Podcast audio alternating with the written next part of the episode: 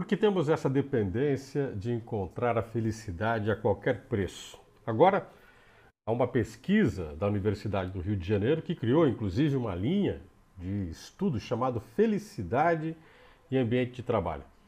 O grupo de pesquisadores da Universidade Federal do Rio de Janeiro considera que é preciso levantar uma série de aspectos vinculados ao poder aquisitivo das pessoas em que elas possam ter a sensação de felicidade. Ou, resumindo, o dinheiro compra as sensações que promovem mudanças químicas no organismo que nos dão a sensação de ser feliz.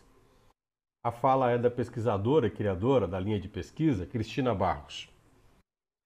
Nós temos já uma discussão sobre como ter um composto químico que nos dá felicidade há muito tempo. Tem muita gente que está aí atrás de drogas lícitas e ilícitas para ter o seu segundo de felicidade.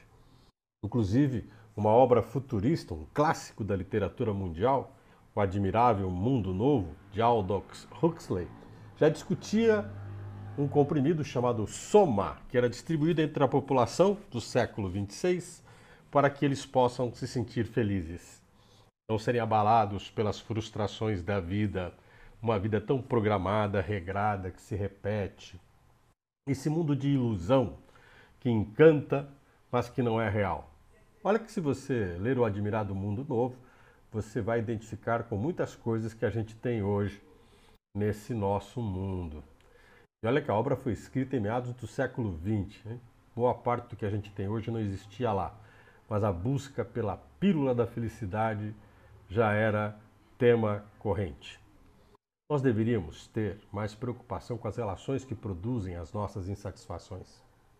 Não ficar camuflando nossos conflitos através da busca de tratamentos psiquiátricos, ilusões, encantamentos, fantasias, discursos falsos de autoajuda. O ser humano deveria ter mais consciência de onde está, com quem convive e quem é, e repensar o que realmente ele busca e precisa.